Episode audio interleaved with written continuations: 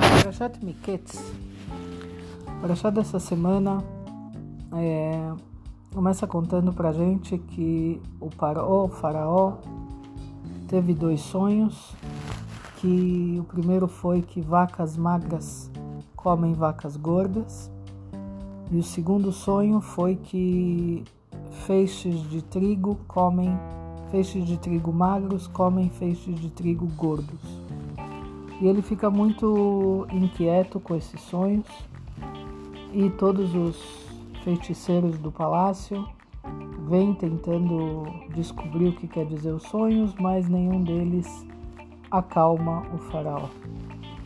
Até que o Sar Hamashkim, que foi o ministro das bebidas que estava preso junto com Yosef na prisão, ele lembra de Yosef e fala que ele teve um sonho quando estava preso e Yosef decifrou o sonho dele.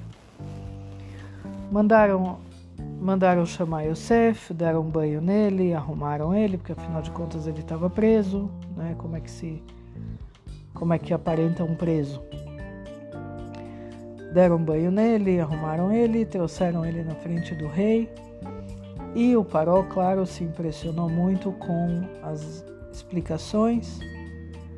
E Yosef automaticamente é denominado o vice-rei. Ele saiu do buraco amargo da prisão lá embaixo, lá embaixo, nível mais baixo que um homem pode chegar, e subiu no nível mais alto que alguém possa imaginar chegar um dia que é vice-rei. Olhem só como a pessoa pode sair de um nada para um tudo. E aqui a gente vê uma coisa muito especial que Yosef tinha e que ele sabia é, conduzir a vida de ruach dele, a vida de, de espiritual dele com a vida mundana. Uma coisa que muitas vezes a gente não sabe. A gente faz um pouco daqui, um pouco de lá, um pouco daqui, um pouco de lá e não faz nada nenhum dos dois bem feito. Por exemplo, igual um pato, que ele nada, ele anda e ele voa. Só que as três coisas ele não sabe fazer bem feito. Então ele um pouquinho voa, ele um pouquinho anda, ele um pouquinho nada. Mas ele não é bom mesmo em nenhuma dessas três coisas. E aqui a gente aprende de Yosef como ele era bom nas, nesses dois lados. Ele sabia ser um homem espiritual porque ele nunca largou o legado do pai dele, ele nunca largou Deus, ele sempre, ele não reclamou por nenhum momento, a Torá não mostra nenhum momento que ele chorou, que ele reclamou, que ele ficou triste.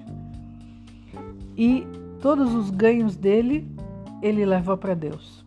Ele fala: Foi Deus que me deu. Deus, o Deus do meu pai. E assim ele conseguia levar os dois lados da melhor maneira possível. Porque, mesmo sendo vice-rei, quando a mulher do Paró queria, deu em cima dele, queria ficar com ele, ele conseguiu fugir. Nessas horas mundanas que o nosso o nosso ego e nosso instinto fala muito alto. Nossos instintos carnais falam muito alto. Ele soube se sobressair. E ele era um rapaz muito jovem na, no, no auge da vida dele. E também é, outra coisa a gente vê que Yosef ele foi um líder, ele foi muito grande, ele não perdeu a humildade dele. E quando a pessoa se torna grande, é aí que a gente vai ver o quanto ela é, é realmente humilde. Tem um ditado que fala: a gente conhece a pessoa na hora que ela fala com, com alguém que ela não precisa nada dela. A pessoa que fala bom dia para todo mundo, pode ser para o faxineiro, para o empregado, ou para o presidente, essa é aquela pessoa que vai tratar bem todo mundo em todas as horas, de todos os jeitos. Enquanto tem aquelas pessoas que são um pouco mais falsas, que a gente percebe que elas só falam com alguém quando elas vão ganhar alguma coisa em troca. Nem bom dia elas falam de graça. E Yosef era muito humilde, ele era muito querido. Todo, todo Mitzrayim, todo o Egito gostava muito dele, porque ele foi um líder humilde, um líder que falava com todo mundo, um líder que entendia cada um, que compreendia o problema de cada um. E cada um que chegou para pedir comida, era ele que dava, ele pessoalmente que, que falava para os servos quanto ele ia dar para cada um que vinha. Ele perguntava quantas pessoas tem na família, quanto eles precisam, de onde eles estão vindo. Ele se interessava genuinamente por cada um deles.